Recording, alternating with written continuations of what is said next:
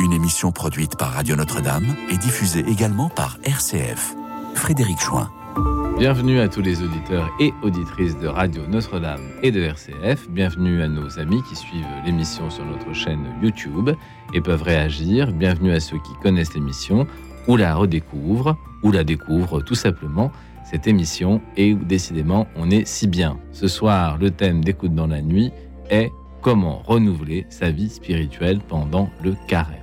Comment renouveler sa vie spirituelle pendant le carême Pour nous rejoindre, composez le 01 56 56 44 00 01 56 56 44 00 avec notre invité ce soir dans Écoute dans la nuit, en direct dans notre studio, Monseigneur Ebraham. Bonsoir Monseigneur. Bonsoir. Prélat d'honneur et vicaire épiscopal, prêtre du diocèse de Nanterre, auteur de livres Une petite vie de Sainte Geneviève en 2014 et Vivre la messe en 2022. Euh, le carême est très souvent considéré comme une période d'ascèse alimentaire, un lieu de retour sur soi, mais aussi dans une euh, certaine mesure une épreuve, une purification de tout son être.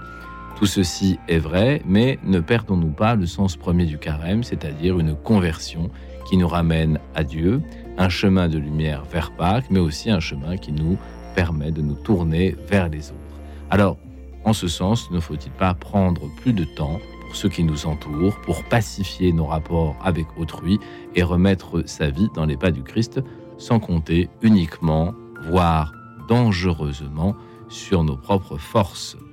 C'est donc avec monseigneur Abraham que nous allons approfondir cette question, puisqu'en ce moment, nous vivons le temps du carême.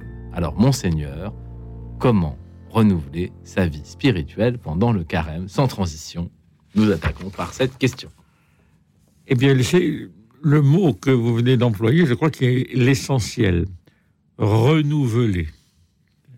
Accueillir la nouveauté. Parfois, nous sommes euh, pris par les habitudes, les choses anciennes sur lesquelles nous ne cessons de revenir. Or, euh, le Seigneur toujours euh, nous appelle à neuf au nouveau, la bonne nouvelle. Et en particulier, nous le redirons de manière solennelle dans la nuit de Pâques, où nous ferons mémoire à nouveau de notre baptême. Et ce temps du carême, eh bien, justement, il est destiné à nous préparer à ce grand renouveau pascal de cette année. Et tous ces jours euh, euh, que nous vivons, pas à pas, nous essayons, nous voudrions accueillir le neuf. Le neuf dans nos vies. Alors, euh, pour accueillir le neuf dans nos vies, il faut déjà essayer de se dire comment on peut circonscrire le vieux, l'ancien, le vieil homme, comme disaient les pères du désert en nous. Comment discerner ce qui nous empêche d'avancer ou ces boucles qui nous peut-être nous font souffrir ou qui ne correspondent pas exactement à ce qu'on voudrait vivre? Est-ce qu'il n'y a pas ce travail-là à faire déjà Oui, tout à fait. Je crois que ce qui vieillit en nous, c'est en général ce qui conduit à, à la tristesse, à la sécheresse, à une espèce d'assoupissement. Et c'est ça qui nous racornit, qui nous referme sur nous-mêmes, qui nous replie, qui fait de nous euh, parfois aussi des, hommes ou des femmes blasés partout. Alors, euh, il y a des moments où nous avons besoin d'une espèce de sursaut, d'être euh, revigoré. Et, le Seigneur, je crois, nous invite justement pendant ce temps du carême à regarder tous ces, tous ces vieillissements, tous ces durcissements en nous, pour que nous puissions mettre en lumière comment ces vieillissements, ces durcissements sont au fond la source chez nous de nombreux péchés. Ah. Alors est-ce que la vie de prière n'est pas essentielle pendant le carême pour, euh, d'une certaine manière, euh, décaper un peu le vieil homme, nettoyer les, les, plaies qui nous empêchent euh, d'avancer? Sans doute, la vie de prière, mais il me semble que avant la vie de prière. C'est-à-dire que avant que nous-mêmes nous ne prenions la parole devant Dieu, il s'agit d'abord de l'écouter. Et précisément, si nous voulons nourrir à neuf notre prière, nous avons besoin d'entendre et de réentendre euh, à frais nouveaux cette parole qui nous est donnée. Je suis frappé par la, richesse euh, du lectionnaire de, des messes de chaque jour et bien sûr des messes de dimanche pendant ce temps du carême. Les passages euh, sont particulièrement choisis et la première lecture en lien avec l'évangile sont particulièrement choisis justement pour nous faire euh, accueillir le neuf.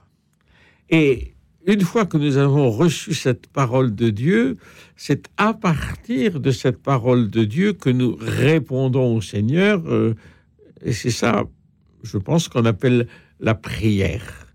Et notre prière, elle ne sera renouvelée, elle ne sortira de son ronronnement peut-être parfois, ou, ou même peut-être de son absence. On sortira de là si nous consentons d'abord à écouter celui qui est la parole, le Verbe.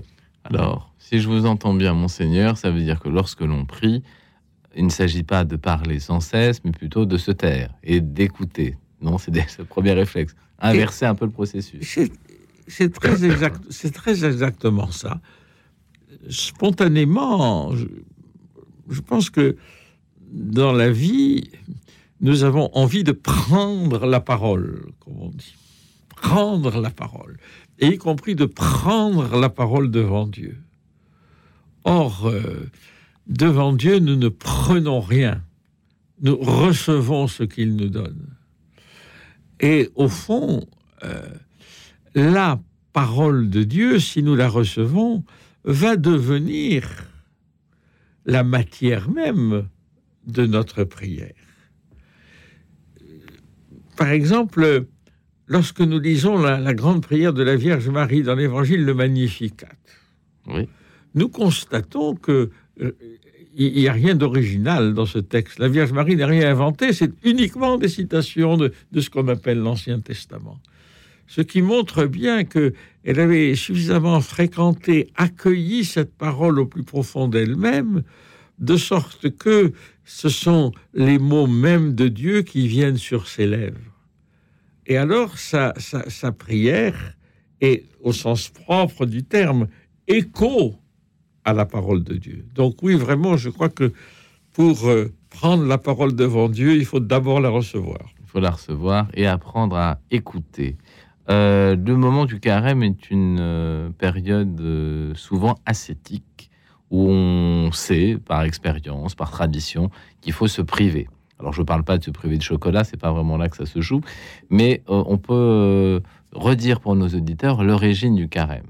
Car enfin, si on fait un carême, si on se prive pendant 40 jours, c'est qu'il doit avoir une résonance quelque part dans les Écritures.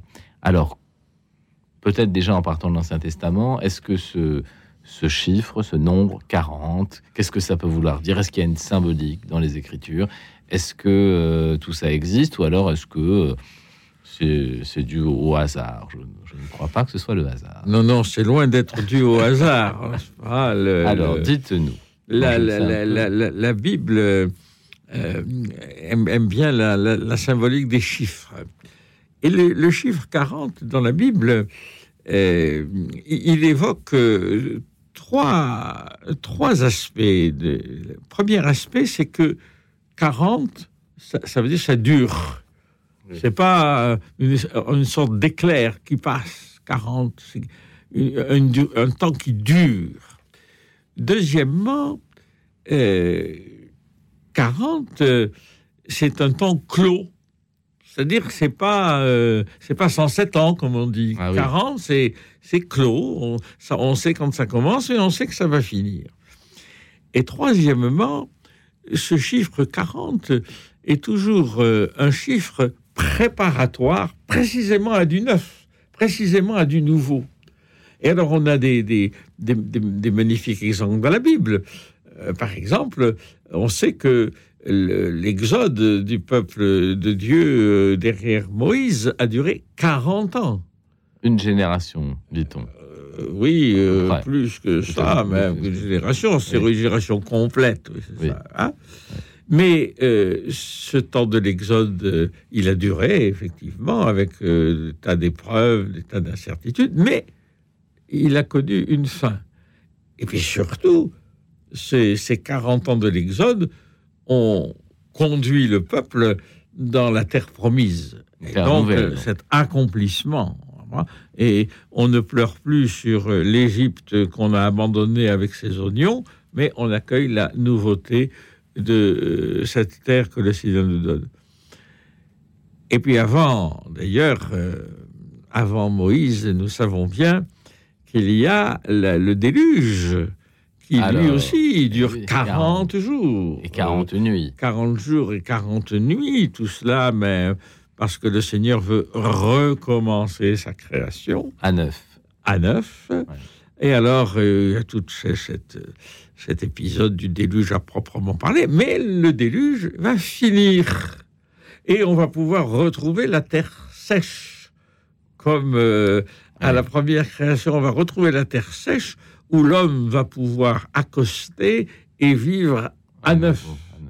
Et ce déluge, il a duré 40 jours sous la pluie, euh, ça ne pas être rien, mais Non. il a eu un terme. Et, et cette alliance que le Seigneur a renouvelée avec son peuple en traçant l'arc dans le ciel, cette alliance, c'est ça la grande nouvelle du déluge. L'important, c'est pas le, le zoo flottant qui se promène, Non. mais l'important, c'est à quoi conduit ce déluge Au renouvellement, encore une fois, de l'alliance. Et puis il y a Jésus. Et puis, il y a naturellement Jésus, et c'est bien entendu pas par hasard, si lui-même euh, va euh, être tenté au désert pendant 40 jours, puisque euh, il assume toute l'histoire d'Israël. Alors quand on dit euh, Jésus au désert, Jésus est poussé par l'Esprit. Alors est-ce que c'est la volonté de Dieu que Jésus aille affronter quelque chose, voire quelqu'un dans ce désert? Oui. Oui, non seulement l'Évangile dit ça, mais il dit qu'il est poussé par l'Esprit au désert pour y être tenté. L'Évangile est très clair. On peut se dire, mais, mais, mais, mais quelle, idée, n'est-ce pas, de, conduire. Mais précisément, euh, cette, euh, cette volonté du Père qui s'exprime là est toujours une volonté que le Fils assume complètement. Le Père ne pousse pas le Fils contre sa volonté. Le, le Père et le Fils veulent la même chose.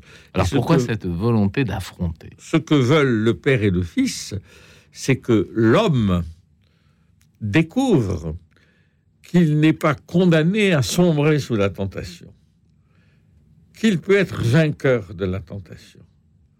Et c'est bien, certes, le Fils de Dieu qui est poussé au désert, mais c'est bien le Fils de l'homme aussi qui est poussé au désert. C'est l'homme Jésus qui va vivre la réalité de la tentation telle que nous pouvons la connaître. Et aussi pendant 40 jours, c'est-à-dire ça va durer. Alors, fils de Dieu, fils de l'homme, ça veut dire que Jésus éprouve comme nous dans sa chair toutes les tentations qu'on peut rencontrer Mais dans absolument. notre vie à nous. Absolument. Et le, le- le- le- le- tout- toutes les tentations, que tous les types de tentations que nous pouvons rencontrer. Et surtout, ce qui me paraît caractéristique, c'est que la seule arme qu'a Jésus pour euh, euh, venir à bout du tentateur, c'est précisément la parole de Dieu.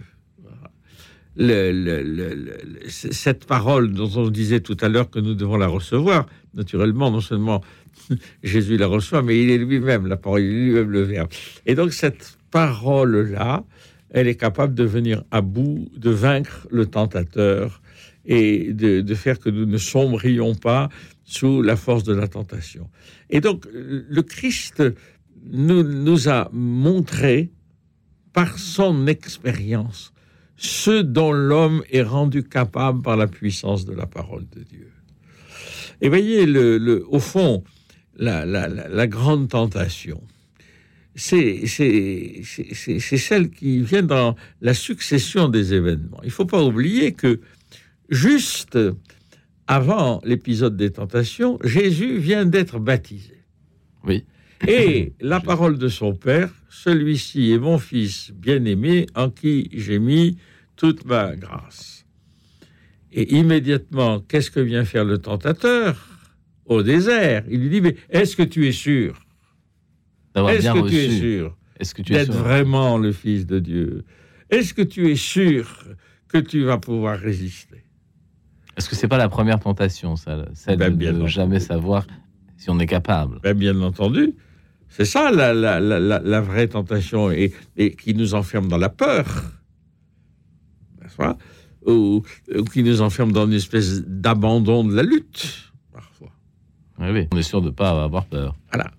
Et celui-ci est mon fils bien-aimé. Or, justement, c'est ce qu'on va nous dire dans la nuit de Pâques, au moment où on va nous demander de renouveler à notre tour euh, notre, euh, notre baptême. On, on va dire, voilà, toi aussi, tu es le Fils de Dieu en qui il veut mettre son amour. Voilà. Et tu as vu pendant ce carême tout le, le, le- le renouvellement qui peut intervenir en toi. Qu'est-ce qui est si grave finalement, monseigneur, dans la tentation? Est-ce que ça n'est pas de vouloir vivre euh, dans un confort un peu artificiel, c'est-à-dire sans Dieu Est-ce que la tentation finalement, c'est pas une privation de la vie de Dieu en nous Est-ce qu'on vit pas pour nous-mêmes Sinon, c'est pas mal d'être tenté. On peut se dire bon, bah, finalement, la tentation, c'est peut-être pas si mal. On boit Ah, quand mais- on a soif, on mange quand on a faim. Mais euh, de toute façon, euh, ce qui est clair, c'est qu'on ne peut pas échapper à la tentation. Hein, et d'ailleurs, nulle part on ne voit dans l'Évangile euh, que le Christ nous, nous, promettrait que on serait en, l'abri. Mais dans le Notre Père, nous disons ne nous laisse pas entrer dans. La tentation, elle, vient de, tout ce qui se passe autour de nous et en nous, qui veut nous, détourner de la, volonté de Dieu. Donc les tentations, nous les voyons bien. Les tentations, elles viennent de toutes les capacités d'ailleurs qui sont en nous. Alors on va, on va en reparler de, de cette euh, peut-être de cette vie qui n'est plus sous le regard de Dieu, Hein qui semble être sous le regard de Dieu, mais qui n'est pas tout à fait. Voilà. Nous allons écouter maintenant euh, un chant qui a été composé euh, par une personne dont on ne sait pas le nom, un chant orthodoxe éthiopien, un chœur. Alors, je vous propose de faire cette expérience musicale et on parlera peut-être de l'actualité de nos frères éthiopiens. Voilà. Chant orthodoxe éthiopien. Écoute dans la nuit, une émission produite par Radio Notre-Dame et diffusée également par RCF.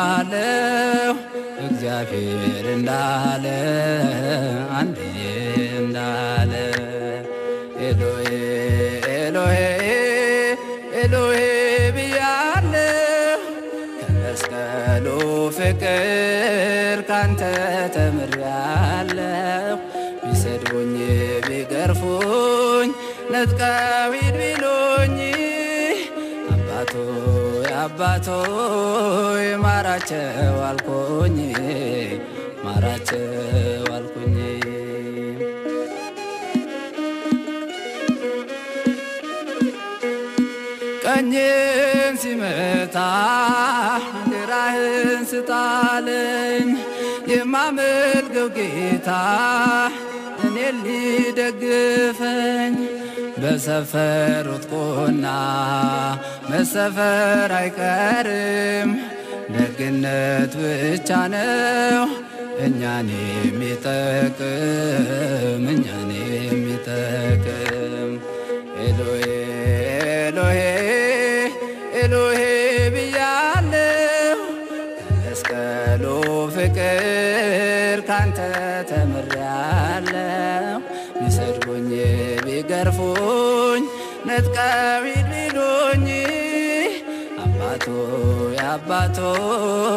ማራቸው አልኩኝ ማራቸው አልኩኝ።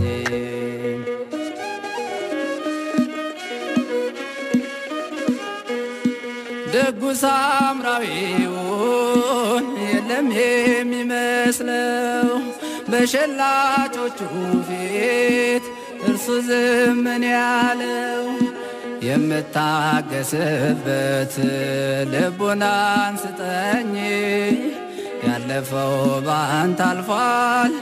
ነገን አስችለኝ ነገን አስችለኝ። ኤሎሄ ኤሎሄ ኤሎሄ ብያለሁ።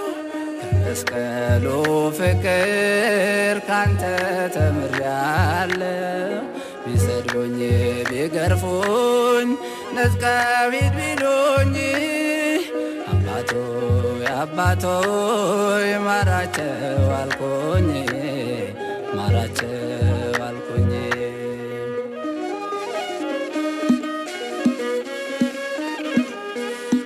ደጉና ክፉን ሰው እንደምን ልለየው? አንተ ልብ ስታይ እኔ ገጽን ያየ የሆነ ሁሉ ጌታዬ ታውቃለህ። እነሱ ሲጥሉኝ ትደግፈኛለህ፣ ታነሳሳኛለህ። ኤሎሄ ኤሎሄ ኤሎሄ ብያለሁ መስቀሉ ፍቅር ካንተ ተምሬያለሁ። ቢገርፉኝ ቢሰድቡኝ ነጥቀዊድ ቢሉኝ አባቶ አባቶ ማራቸው አልኩኝ ማራቸው አልኩኝ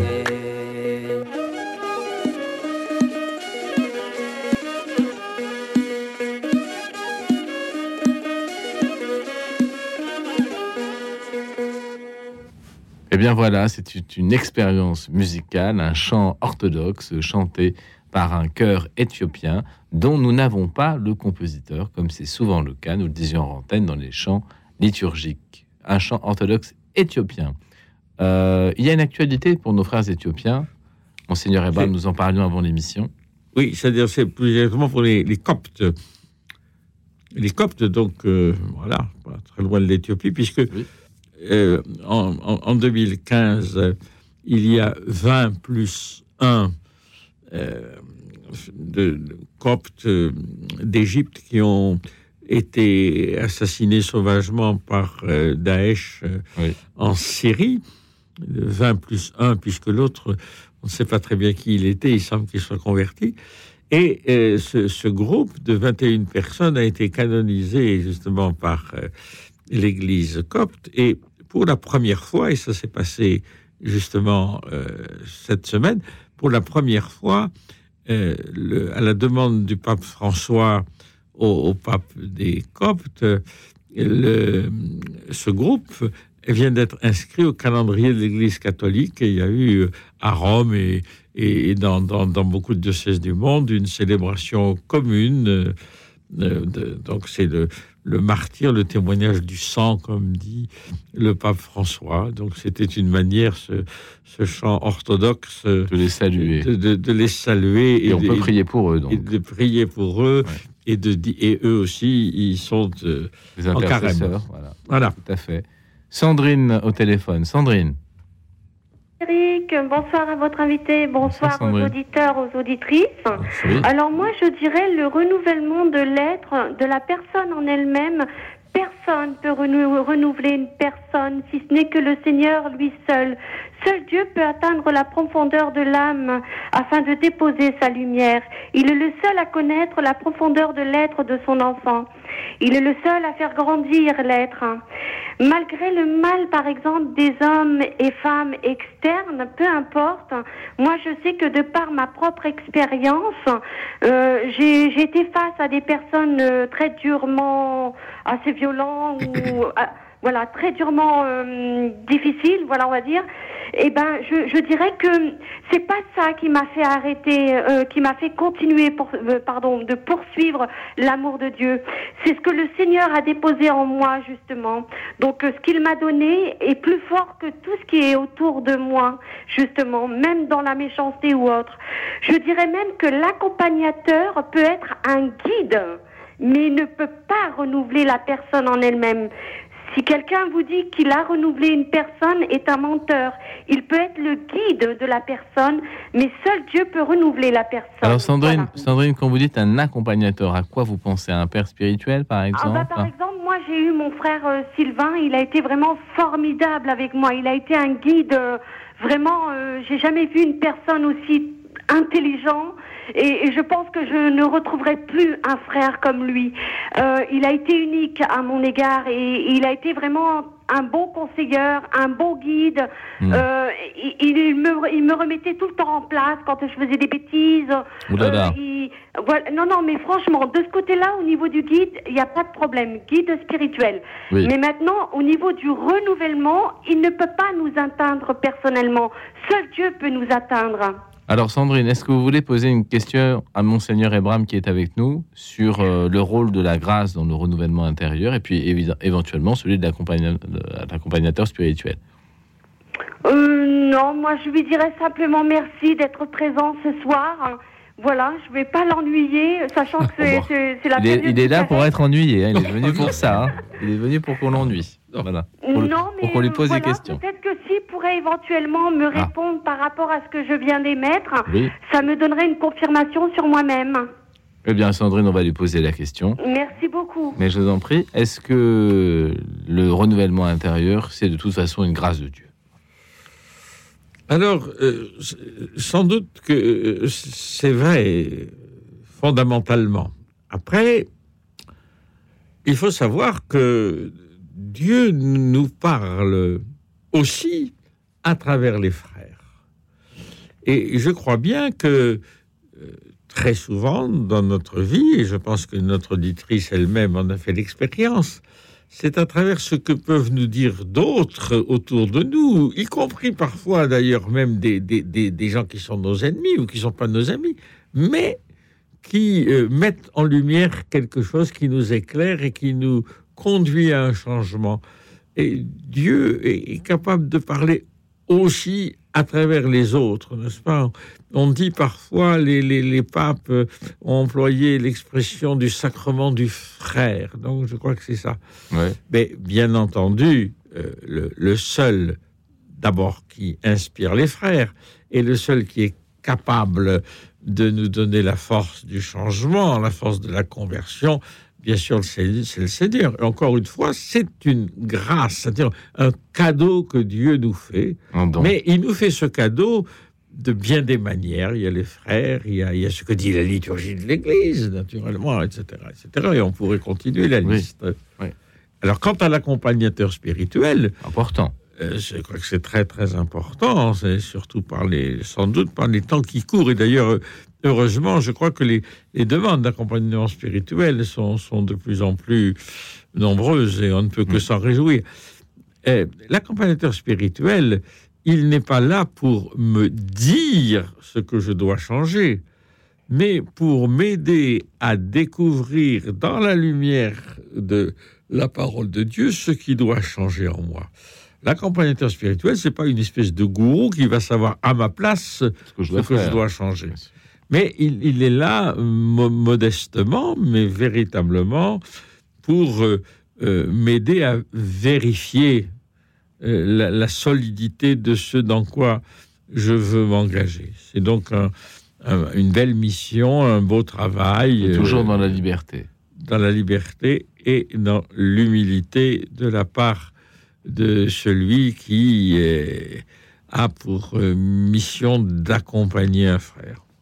Sandrine, Oui, c'est vraiment magnifique. Moi, je suis toujours très heureuse quand vous recevez euh, vos invités parce que oui, c'est vrai que le Seigneur parle à travers euh, nos frères et sœurs, Oui. mais je dirais qu'il faut rester quand même très très vigilant hein, et d'avoir le discernement de savoir si c'est un vrai frère ou une vraie sœur. Ça, c'est important aussi. Et, j'aime beaucoup euh, ce que votre invité vient de dire. Euh, c'est l'accompagnateur spirituel, oui. Alors là, c'est important de le redire et de le redire et de le redire. Il n'est pas là pour changer la personne. Nous, nous savons nous-mêmes ce que nous avons reçu de Dieu. Et ça, c'est important aussi. Après, bon, on peut en parler auprès d'un prêtre, bien sûr, pour avoir le discernement. Mais euh, merci beaucoup pour ces belles paroles ce soir. merci Sandrine, merci beaucoup. C'est moi qui vous remercie. Bonne soirée. Bonne soirée, à tous. Bientôt. Nous avons Corinne euh, au téléphone. Corinne, Oui. Oui, bonsoir. Bonsoir, Corinne. Bonsoir. Bonsoir à votre invité. Bonsoir. Bonsoir. Monseigneur Ebram, hein, je rappelle son nom. Voilà. Monseigneur Ebram. Oui. Oui. Bonsoir. Bonsoir. Alors dites-nous Corinne. Alors, ce qui me renouvelle, alors, euh, tout à l'heure, j'ai entendu parler des tentations et je me suis dit, mais c'est. Bon. c'est- Ça fait peur un petit peu. Et qu'est-ce qu'on a pour euh, devant les tentations? Et il y a les. Et, et ce qui renouvelle, ce sont les sacrements aussi. Oui. Euh, euh, parfois, et, et d'autres choses aussi, hein, mais les sacrements, c'est savoir qu'on a été baptisé et que on est euh, euh, prêtre, prophète et roi. Il y a la confession. La confession, je trouve que euh, quand il y a des, des choses qui nous tracassent un petit peu, et ben ça aide quand même. Moi, je suis, je, voilà. Et puis la communion, bien sûr, et et, et la présence de et- la présence de l'hostie en fait, hein, et puis l'adoration, tout ça, c'est des choses qui qui aident à à, à, à avancer. Alors, La vie sacramentelle, c'est- sûr que c'est c'est un appui co- considérable. Et par Ouais. rapport aux tentations et à la peur qu'on peut éprouver face aux tentations, Monseigneur disait en antenne qu'on est souvent tenté sur ses puissances, sur ses qualités, sur sa, ses propres forces. Alors, Oui. qu'est-ce qu'on peut dire à Corinne par rapport aux tentations?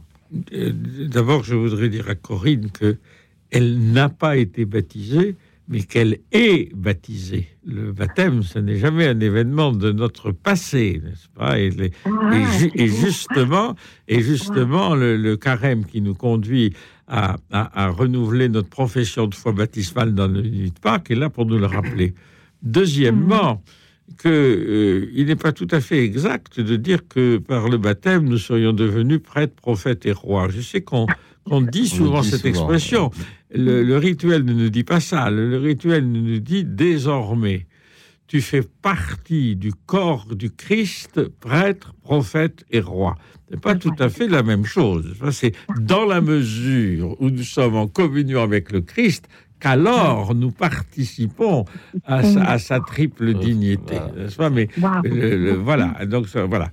Donc ces deux petites euh, précisions étant données, euh, oui, je disais effectivement tout à l'heure que c'est euh, là où nous sommes forts que nous sommes tentés. On ne peut pas, on peut pas être tenté dans sur des éléments sur lesquels on n'a aucune appétence, aucun désir, euh, aucune capacité.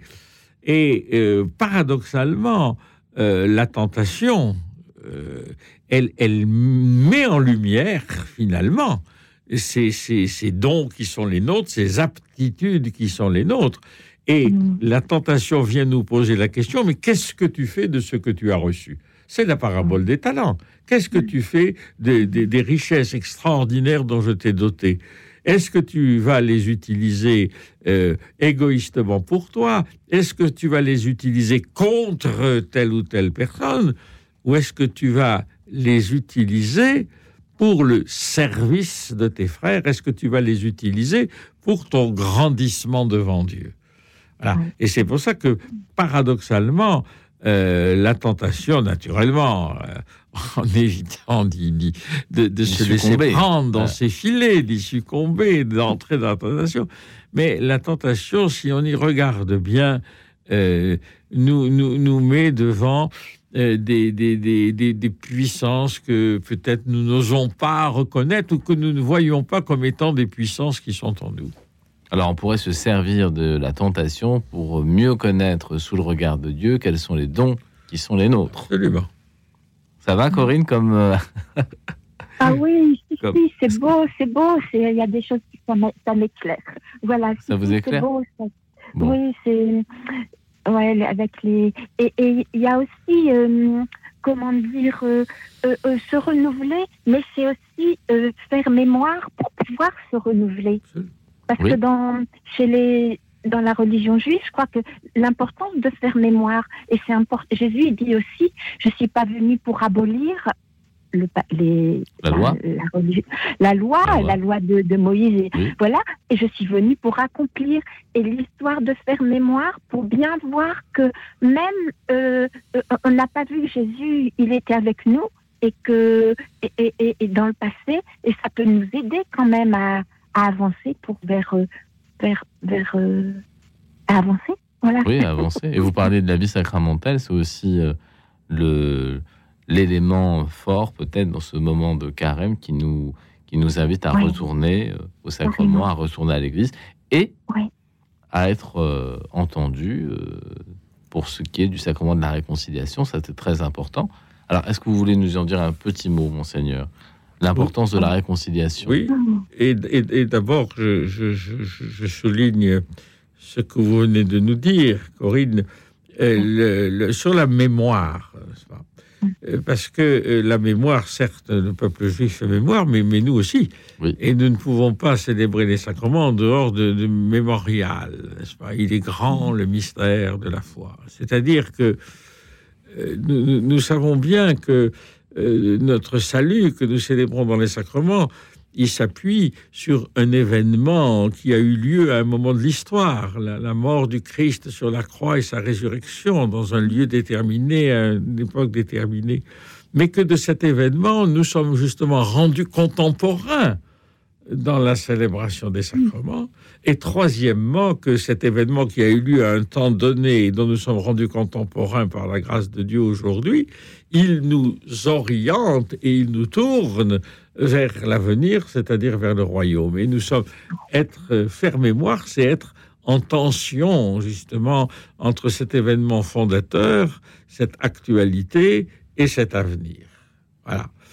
Et, euh, et c'est vrai, en particulier, du euh, sacrement de la qu'on appelle de la Réconciliation. réconciliation Oui. ou de la confession, peu importe comment on l'appelle. Oui, réconciliation. Mais euh, j'aime bien qu'on l'appelle le sacrement de la confession parce que, comme vous savez, le mot confesser, il a un double sens. hein. Et certes, il s'agit de confesser ses péchés, mais avant de confesser ses péchés, et le rituel nous le précise bien, il s'agit de confesser notre foi. Donc, c'est un très beau nom que ce nom de confession. Alors, dans ce sacrement, qu'est-ce que nous faisons? Alors, Monseigneur Abraham, on va y revenir. Bon. Corinne, je vous propose de rester en ligne, car nous arrivons maintenant au moment où nous écoutons le deuxième titre de notre émission.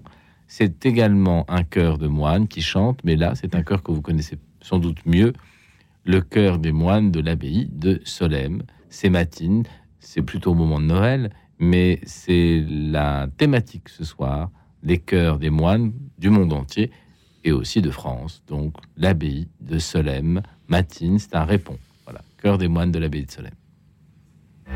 Écoute dans la nuit, une émission produite par Radio Notre-Dame et diffusée également par RCF. Salva,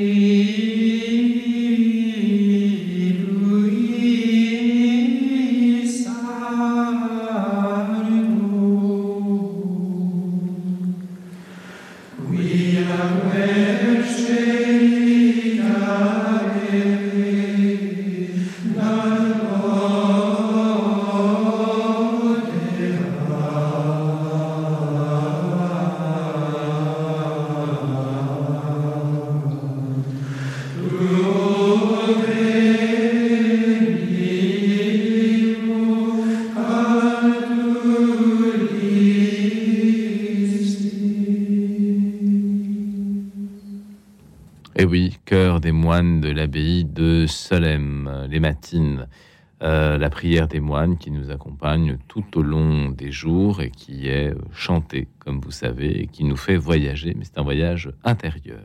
Nous reprenons notre conversation avec Monseigneur Abraham. Euh, Monseigneur, nous parlions de la confession et de l'importance de la confession pendant le carême. Voilà. Et, et, quand on a été interrompu, je, je venais, suite à la question de Corinne, de, Oui. de rappeler l'importance de la mémoire euh, dans la célébration des sacrements. Et justement, euh, dans le, le- le- le sacrement de la confession et de la réconciliation, euh, nous faisons euh, mémoire de l'événement du jour de notre baptême. Donc c'est un acte de foi, déjà. C'est un acte de foi, c'est ce que je, Oui. je- je- tout à l'heure, c'est confesser sa foi, naturellement. Mais euh, nous nous rappelons de l'événement fondateur de notre vie chrétienne, c'est-à-dire notre baptême. Et à notre baptême, nous avons dit que nous renoncions à Satan, à ses œuvres Ah, C'est bon. et, et à ses pompes, comme on le disait, c'est-à-dire à ses séductions. C'est séduction. Oui. Voilà, on l'a dit une fois pour toutes. Donc voilà, notre, notre volonté, c'est pas de, de, de- de sombrer dans le péché. Et donc nous nous rappelons de cette parole que nous avons dite. Et nous sommes sûrs que le, Seigneur nous aide à tenir cette promesse que nous avons faite. Deuxièmement, nous, nous, regardons bien et nous sommes obligés de regarder qu'est-ce qu'il en est concrètement dans ma vie maintenant. Et je découvre qu'il y a bien des circonstances où euh, euh, je, je me suis laissé euh, introduire par euh, le séducteur, par le tentateur. Je me suis laissé introduire euh, dans le mal que je ne veux pas faire. Voilà. Mais, troisièmement, et c'est là où je me tourne vers l'avenir, je sais bien que confessant ce, ce manquement devant le Seigneur à qui j'ai dit mon engagement le jour de mon baptême, il me donne par sa miséricorde la grâce de repartir. Et finalement, le, point important euh, du, sacrement de la réconciliation, de la confession, le point important, c'est précisément c'est qu'il ouvre à l'avenir. Confession ne consiste pas à, à nous faire euh, revenir sans cesse sur euh, un passé plus ou moins douloureux, mais à nous ouvrir au neuf, à l'avenir, par la grâce de Dieu. Corinne, Oui, est-ce que la réponse de Monseigneur vous éclaire un peu? Oui, si, si, c'est beau. C'est, hum, si, c'est la confession, c'est la, confesser la foi qu'on a dans le Seigneur, c'est, c'est beau, c'est beau. Et c'est, il y a une question, c'est vrai que euh, parfois regarder le passé, ça peut aider à, à mieux avancer, parce que Oui. si on c'est de base, ça, ça peut être un, voir que, que Dieu était avec nous, parce qu'on dit Dieu qui y est, qui était et qui sera d'un moment qui vient, mais j'aime bien dire qu'il sera. J'ai changé un petit peu parce que il est, il, il est, il était là, quoi, et on l'a pas vu, et quelque part ça nous a blessés. Et savoir Oui. qu'il était là dans le passé, ça, et, et qu'on qu'on s'en rende compte, ça peut aider à dire ah ben finalement c'était pas si moche que ça. Oui, et puis. Et puis le, le sacrement de, de confession, de réconciliation est un sacrement qui nous tourne, comme Ah la oui. période de carême d'ailleurs, vers du neuf. Hein il ne s'agit pas, il s'agit de relire en cercle fermé euh, Ah les mêmes erreurs et de ne jamais en sortir, et parce que là, on serait dans un, Oui. un cercle pernicieux, alors, ah, ça vicieux. pas bien du tout. Ouais, Ce serait carrément. vraiment un enfermement, c'est tout à fait le contraire. Mais il faut quand même Ouais. dire aux auditeurs qu'il ne faut pas en avoir peur, car beaucoup d'auditeurs, encore aujourd'hui, ne vont pas voir un prêtre pour se réconcilier avec Dieu, car ils ont peur de- Ouais. des péchés qu'ils ont pu commettre ou du fait d'être jugés. hein. Je crois qu'il faut le dire, monseigneur, c'est pas un jugement, la confession. Ah, si, si, je crois que c'est bien un jugement. Mais, mais, mais, mais, mais, mais, mais, il Pas faut pas, il faut pas s'arrêter là. Voilà. C'est-à-dire, c'est un jugement selon la justice de Dieu Voilà. et pas la justice des hommes. C'est ça qui effraie On, les gens. on disait autrefois le tribunal de la pénitence, mais on, on- on- on- on- souvent on assimilait ce tribunal au, au tribunal humain. Or, le tribunal de Dieu, il sa seule loi, sa seule règle, c'est la miséricorde. Le, pape François ne cesse de nous le, le rappeler euh, au long de ses interventions, ce point-là. Il a même fait consacrer une année à la miséricorde, parce que voilà. Et euh, le sacrement de la confession, le sacrement de la pénitence, c'est bien ce tribunal de la miséricorde de Dieu. C'est-à-dire, il ne nous dit pas, mais c'est pas grave du tout ce que tu as fait.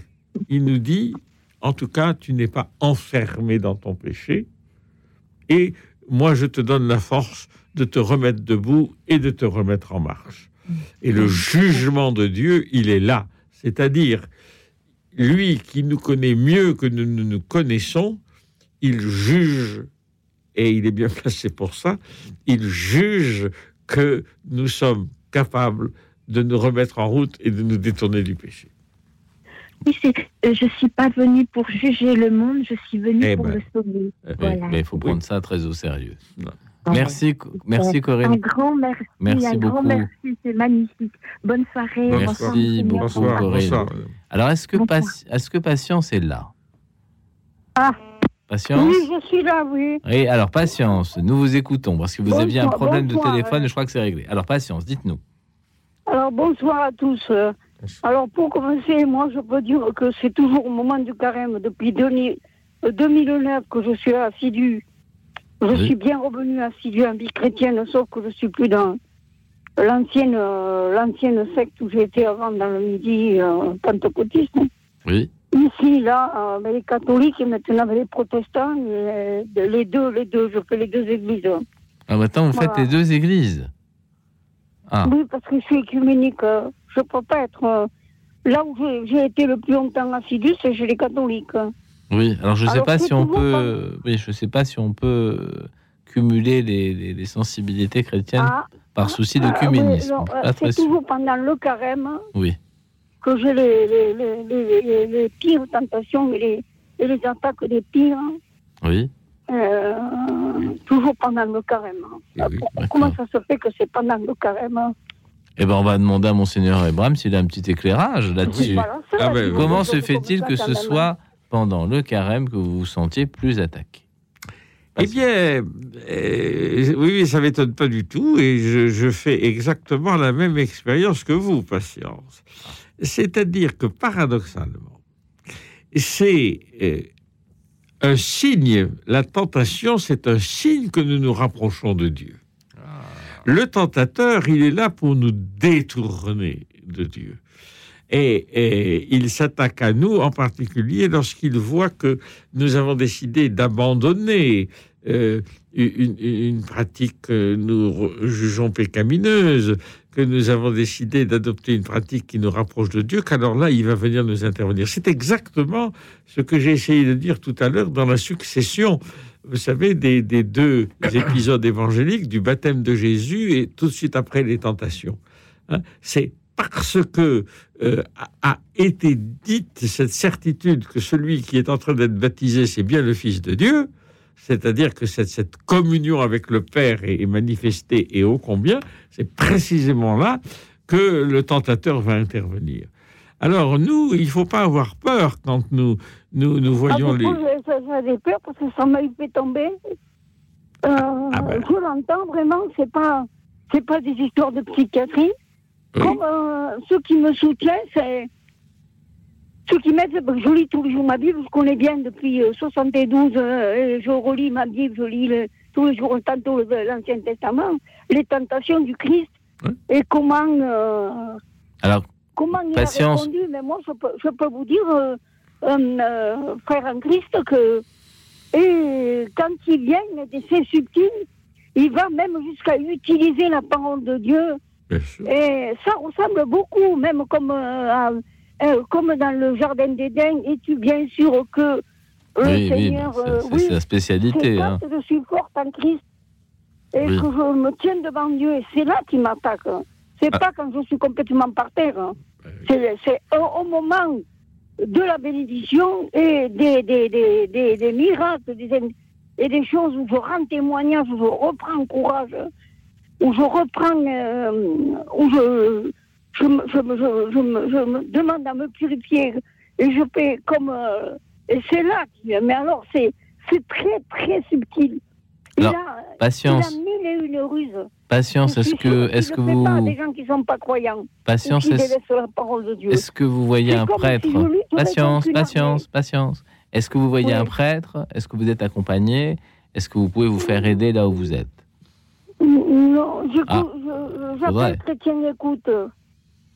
Oui, mais Chrétien Écoute à Lyon. oui, c'est déjà pas mal. Mais je pense qu'il faudrait, enfin, je sais pas ce qu'en pense monseigneur, mais je crois qu'il faudrait vous, vous faire accompagner par un prêtre près de chez vous. Il y a le prêtre, oui, je vais. euh, Ouais. Et il faut lui parler de ce que vous venez de dire. Là. Je crois que c'est une, une expérience de- de- douloureuse et difficile que vous faites. je, Mais je- je le vois de temps en temps, Ah. mais il y a des choses que je ne peux pas dire à un prêtre, moi.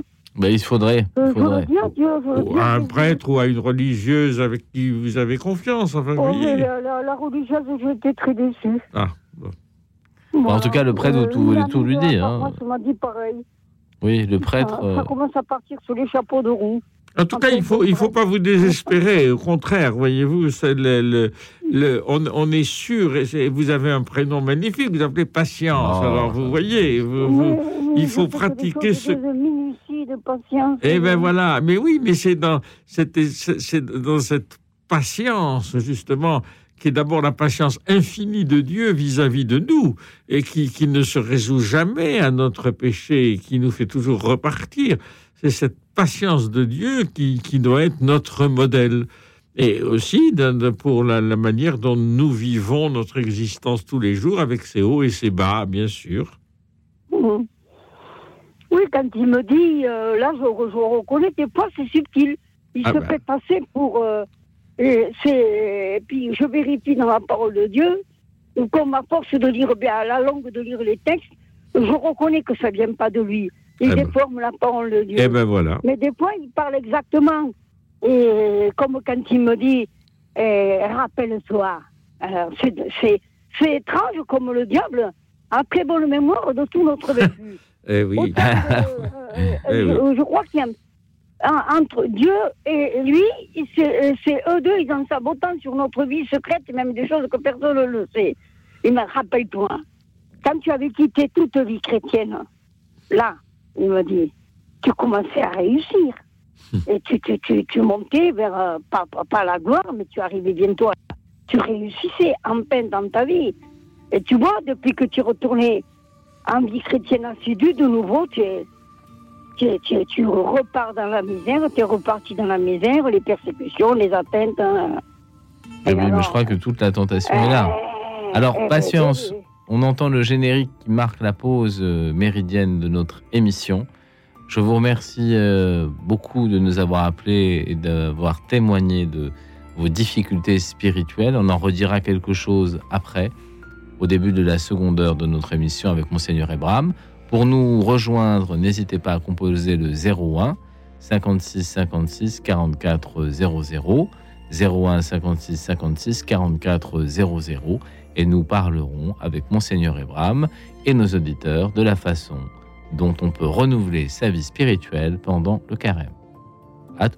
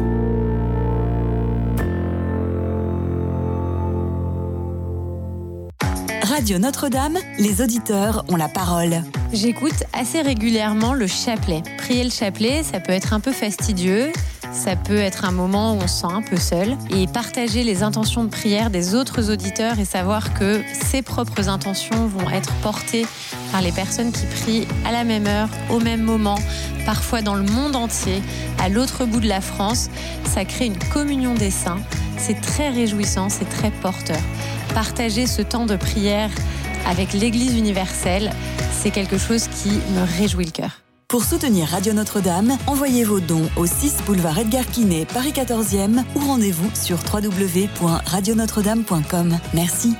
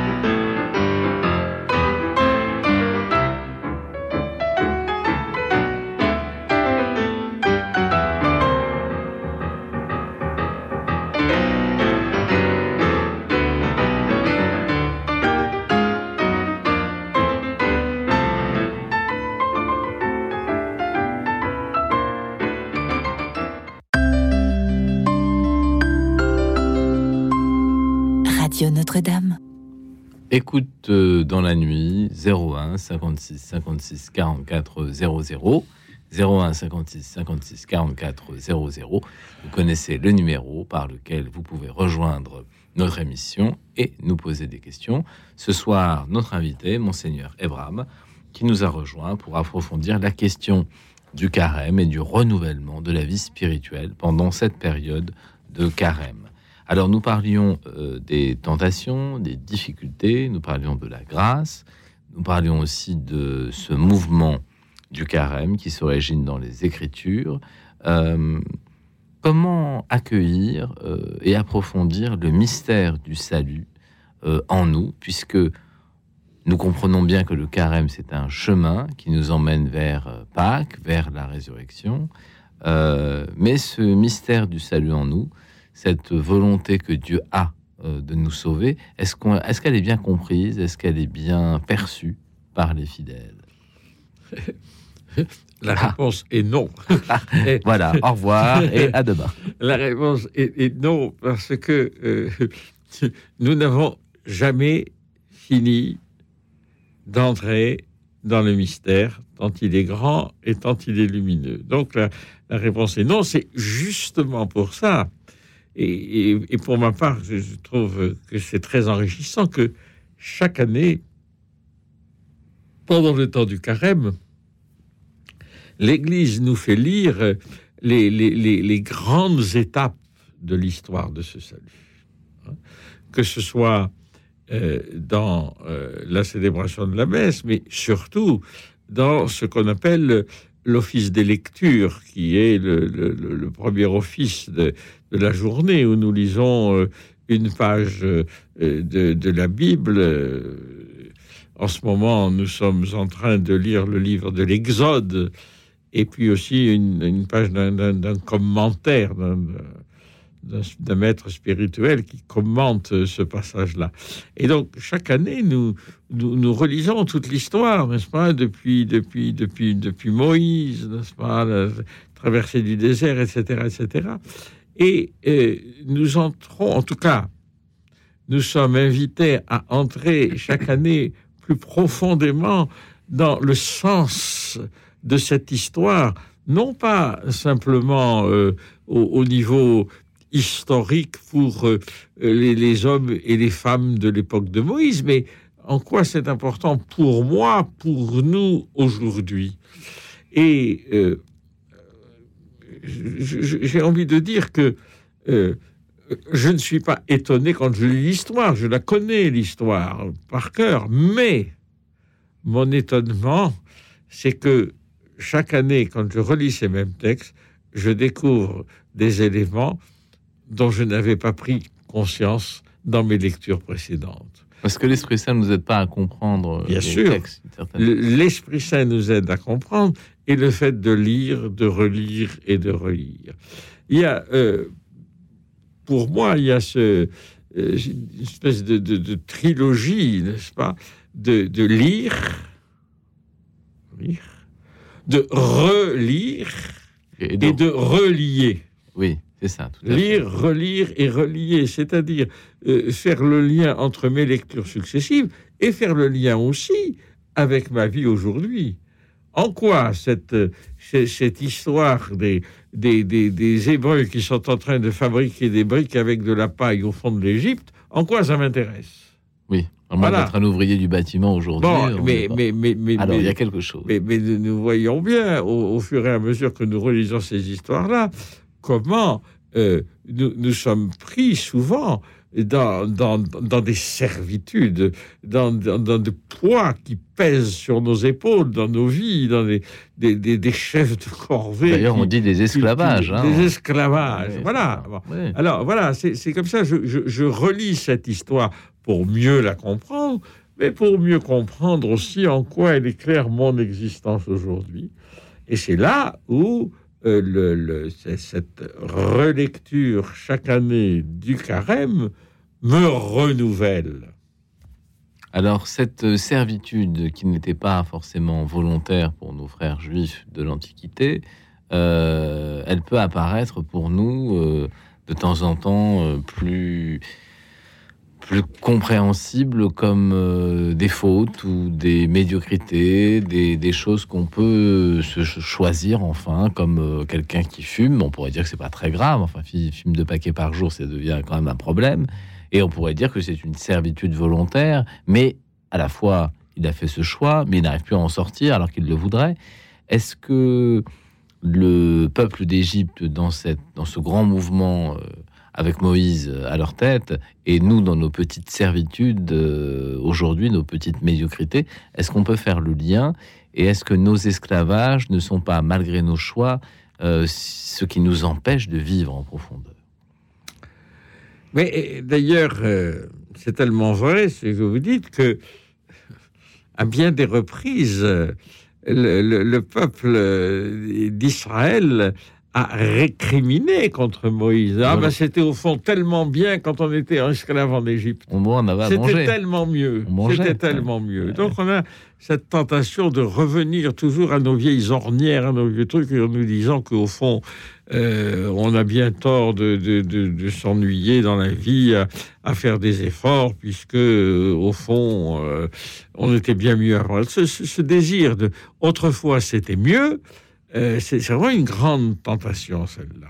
Et de revenir à, à nos servitudes, à nos habitudes, à nos ornières, à nos vieillissements, comme on disait On au début. oui.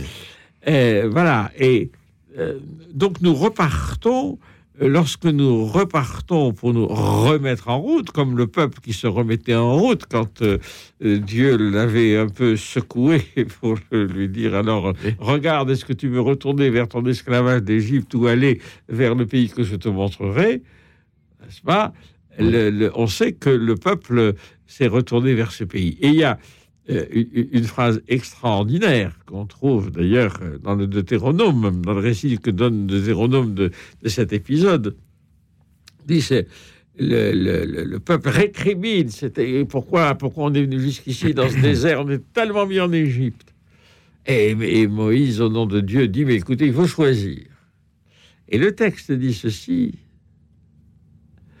le peuple se tourna vers le désert, c'est-à-dire euh, non pas vers l'Égypte qu'il connaissait, mais vers le lieu où il savait pas où il allait.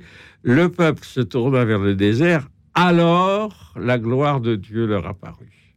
C'est quand on a fait le choix de consentir à aller là où on ne sait pas encore, à arpenter des chemins nouveaux que Dieu nous montre, c'est là que la gloire de Dieu nous apparaît, la grâce de Dieu nous apparaît, et qu'on découvre qu'on est dans le chemin qu'il nous montre. Alors, Mais est-ce- c'est pas l'inverse. C'est pas on, on ne somme pas Dieu de, de, nous- de nous, de nous donner d'abord des signes de son amour et ensuite euh, nous, nous éventuellement, Voilà, éventuellement, voilà. aussi, euh, c'est l'inverse. C'est parce que nous acceptons de le suivre qu'alors nous découvrons sa gloire. Est-ce qu'on peut penser que la, que la présence de Dieu, que sa grâce nous libère de nos petits esclavages pour peu qu'on qu'on fasse un bout de chemin vers lui? Oui, Est-ce qu'on peut... oui, et, et en même temps, euh, bien sûr, mais en même temps, nous n'avons, nous, enfin, nous- je crois que nous ne sommes pas prêts d'en finir avec nos esclavages, parce que euh, plus ne- nous, nous affinons spirituellement notre regard sur nos vies, plus nous découvrons des petits esclavages cachés ici et là. Alors, Ils ne nous avaient pas frappés d'abord, mais finalement, on, découvre des, petites habitudes, des, petits conforts dans lesquels on s'installe et qui parfois peuvent être tout à fait pernicieux. Donc là aussi, il y a cette purification euh, progressive dans laquelle le Seigneur nous fait entrer. Euh, il, faut, il y a ce, passage de l'Évangile avec le jeune homme riche, va, vends tout ce que tu as, donne-le aux pauvres et suis-moi. Mais on n'a jamais, on n'est jamais sûr d'avoir tout donné. Qu'on Est-ce qu'il faut tout donner, monseigneur? Est-ce Oui. qu'il faut tout donner? Oui, il Est-ce faut. que c'est possible? Il faut, ben, de toute façon, c'est inévitable.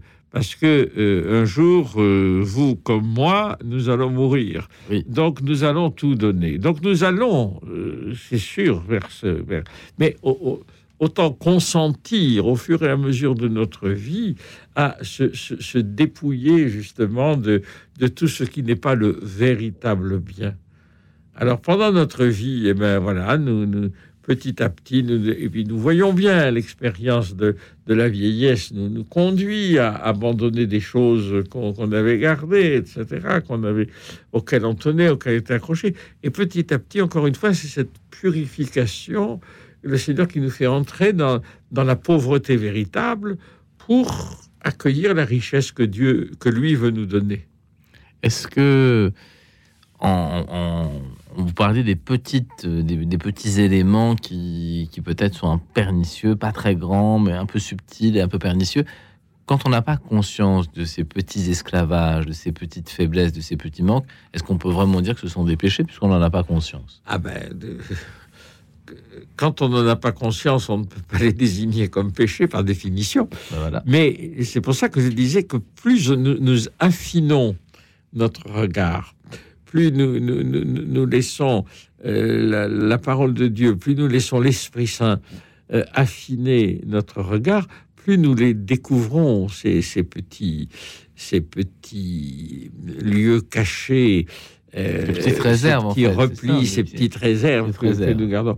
Ouais. Alors, euh, en, en disant ça, il faut faire attention que le Seigneur n'est pas une espèce de père fouettard qui, qui, qui nous bah guette derrière. euh, C'est pas un tribunal communiste révolutionnaire. hein. non, il, il est vraiment là pour nous guetter, pour nous, nous, nous, nous- châtier, mais il est là au contraire pour, pour nous montrer comment nous pouvons aller plus loin dans la libération. Il y a cette fameuse phrase du, du livre d'Isaïe qui, je crois, est tout à fait adaptée euh, au carême. pas? Le, le Seigneur nous dit élargis les piquets de ta tente. Il ne dit pas il y aura plus de piquets, il y aura plus de limites, mais il dit mais tu peux les élargir. Et, et- et- et l'horizon s'ouvre, élargis les piquets de ta tente. Alors, pour nos auditeurs et pour des gens dont la vie n'est pas satisfaisante, qui récriminent un peu, alors on va pas dire qu'ils récriminent, mais enfin ils râlent un peu tout le temps, surtout. Euh, la météo n'est pas clémente, surtout si on habite à Paris. Euh, les gouvernants sont vraiment incapables. Euh, ils sont mal payés, euh, mal logés. euh, leur petit ami est insupportable, leurs enfants mal élevés. Bon, on peut enchaîner, égrener les perles de toutes ces insatisfactions. Et il se trouve que spirituellement, plus on est insatisfait, moins la gloire de Dieu se manifeste. Alors, est-ce que ça a quelque chose à voir avec ce peuple juif au désert qui récriminait? Est-ce que ce ne sont pas les mêmes ressorts, peut-être des ressorts humains, d'être toujours quelque peu insatisfait Oui, oui, Ben, évidemment. Encore une fois, le, le- le- le- la, la Bible raconte certes l'histoire du peuple d'Israël, mais elle raconte aussi mon histoire, notre histoire. Et c'est pour ça qu'on s'y reconnaît. C'est pour ça qu'on est intéressé par ce. Sinon, euh, il suffirait d'avoir lu la, la Bible une fois. Maintenant, on connaît l'histoire. Fermons-la, passons à autre chose. Mais quand nous- plus, plus nous, nous entrons dedans, plus nous découvrons que c'est notre histoire. Et donc, c'est comme vous dites, c'est toutes ces petites insatisfactions, tout ce qui nous fait dire que autrefois c'est le bon vieux temps, n'est-ce pas? On ne sait pas quand est-ce que c'était le bon vieux temps, mais le bon Avant, vieux quoi, temps, avant. c'était mieux. Oui. Ah bah, Ah, c'est une, une- une- une tentation d'embellir euh, une espèce de passé, euh, oubliant d'ailleurs ce qui, dans le passé en question, c'était fort euh, douloureux. était fort douloureux. Voilà. Mais, mais ça, oui, c'est une. c'est- l'histoire de notre humanité. Au fond, la, la Bible raconte l'histoire de notre humanité. Mais que- elle raconte l'histoire de notre humanité en montrant que c'est pas une fatalité. Et c'est ça la grande nouvelle. C'est pas euh, tout le monde dit autrefois c'était mieux qu'aujourd'hui, mais ce que ce que nous, révèle la Bible, c'est que en réalité le demain, l'avenir que nous montre Dieu est plus beau que le passé que nous avons laissé.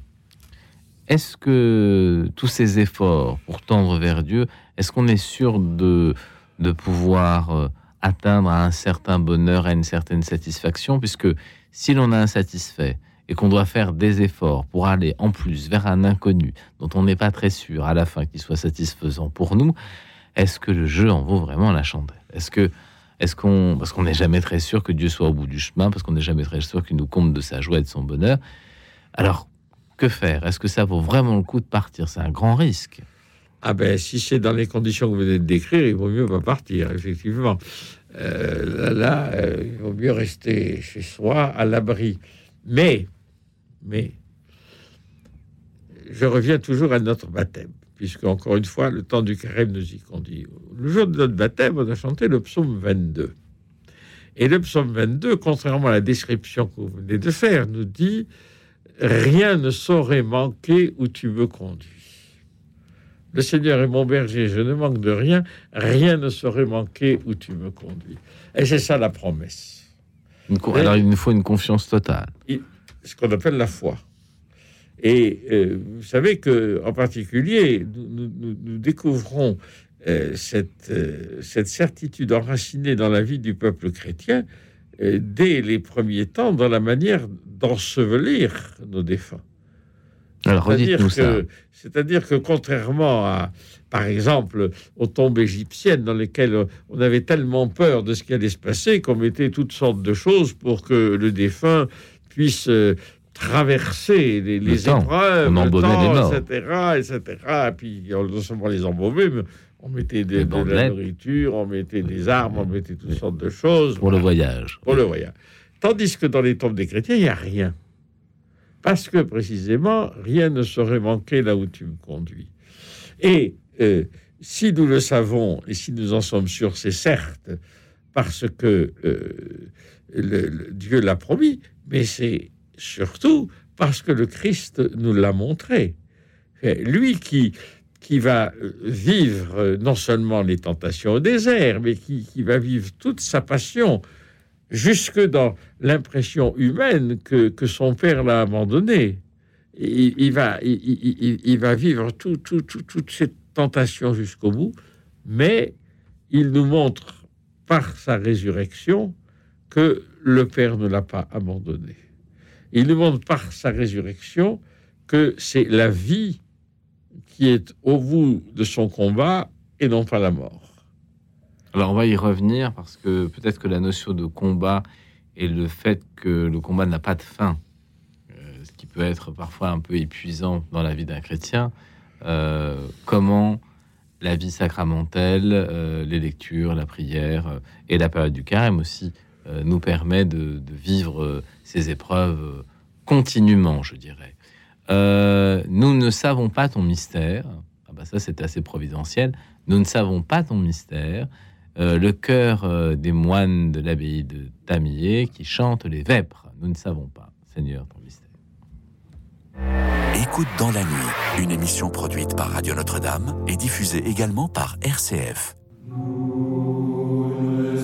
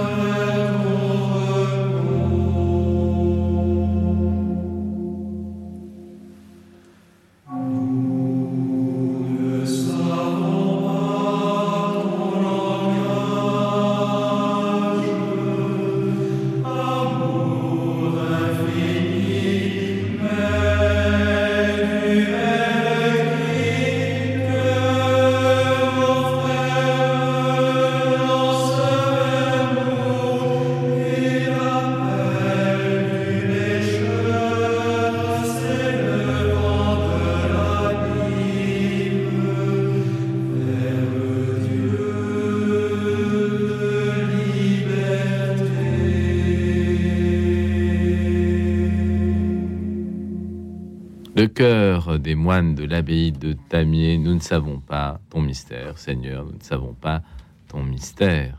Eh bien, effectivement, nous ne savons pas le mystère du Seigneur. Nous savons que nous avons des combats à mener et nous savons aussi que l'homme a besoin de sécurité.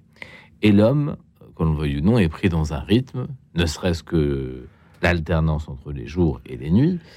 Euh, alors, quel type d'effort peut-on choisir pour le carême? Mais un effort qui ne soit pas trop écrasant pour le tenir dans la durée. Alors, est-ce qu'il y a des types d'efforts repérables?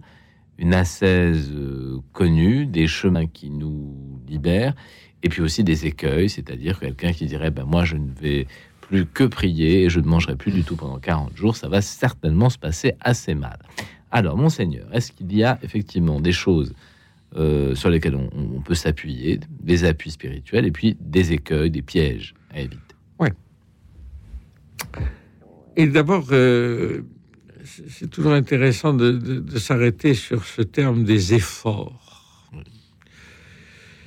Est-ce que vraiment nous, nous, nous voyons le, le- le christianisme comme euh, une religion de l'effort, une espèce de, de tension permanente. Et au fond, euh, non seulement de tension permanente, mais euh, surtout une espèce de, de volontarisme qui fait que euh, tout s'appuie au fond sur moi, sur les efforts que je vais faire. Donc, à ce sens-là, le mot effort de carême, j'avoue que euh, je, je, je l'emploie pas beaucoup, j'aime pas beaucoup l'employer parce que il prête beaucoup à confusion. Par contre, par contre, je crois que euh, quand je, je découvre qu'il y a dans ma vie euh, des, des- des- des éléments qui, comme on disait tout à l'heure, qui me rendent prisonnier, j'ai envie d'en être libéré. Je crois que donc c'est donc en réalité ce qu'on appelle souvent des efforts, c'est des actes de libération. Je, je prends un exemple Oui. sur le, le, euh, l'abstinence qui nous est demandée pendant le carême. Voilà. Alors, il faut Nous redire sommes- pour les auditeurs quel type d'abstinence et ce qu'est un peu l'abstinence. Voilà, abstinence, comme son nom l'indique, ça veut dire qu'on s'abstient de quelque chose. Or, nous vivons dans une société qui nous dit l'inverse. Il nous dit il faut consommer. Et consommer, consommer, consommer, il n'y a qu'à voir toutes les, les publicités. Enfin, il n'y a pas, la Non, peine d'expliquer ça longuement. Non. Et, et nous nous rendons compte, euh, enfin, un certain nombre s'en rendent compte jusque de, de manière assez dramatique, parce qu'ils y dépensent des, des fortunes, etc. Dans cette Avec l'inflation, on devient abstinent. Et, et- et donc, euh, on voit que finalement, cette invitation à la, à la, à la consommation nous emprisonne. Et euh, l'abstinence va être euh, une, une victoire sur euh, euh, ce- ce- ce- cet esclavage de la consommation. Et donc, euh, je vais m'obliger à, à, à- vérifier ce que je vais acheter, vérifier ce que j'ai envie de consommer, être, être plus. Ça ne veut pas dire ne, ne plus rien consommer, mais ça veut dire est-ce que euh, j'ai vraiment besoin, Besoin. de ça? Est-ce que j'ai besoin autant de ça? Vous voyez, donc je crois que c'est toujours ce, ce combat contre l'esclavage et, et donc promesse de liberté qui est derrière, plutôt que simplement un effort pour montrer que nous, nous- nous ne sommes pas. euh, Bon, alors, typiquement, Comme tout le monde. typiquement euh, la personne qui dit bon, alors je vais me priver de chocolat pendant le carême, est-ce que tout ça est bien utile?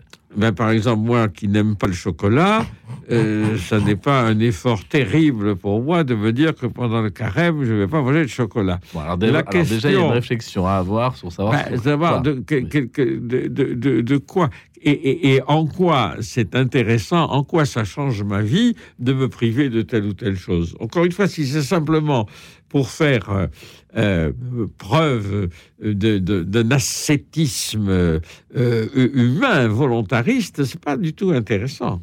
Et puis en plus, on peut ne pas le tenir. Et, puis en plus, il peut y avoir des carences alimentaires dans certains cas qui, qui mettent en péril notre santé. Donc, il faut faire, faut faire attention. Puis ça dépend aussi de l'âge qu'on a. Enfin, ça, ça dépend. Bon. Mais euh, nous, nous, nous avons vérifié, je crois que c'est vraiment chacun pour nous, ce que euh, nous, nous décidons, de, de, de, de quoi nous décidons de nous abstenir pour notre libération.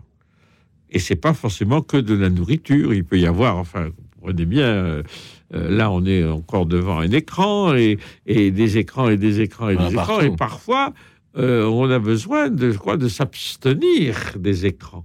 Ah, Si, si je veux consacrer plus de temps à la prière, ben, euh, je vois pas où je vais chercher le temps ailleurs que là où je le passe autrement. Et, et parfois, je, je peux réfléchir sur combien de temps je passe devant un écran et est-ce que c'est vraiment libérateur de passer tout ce temps?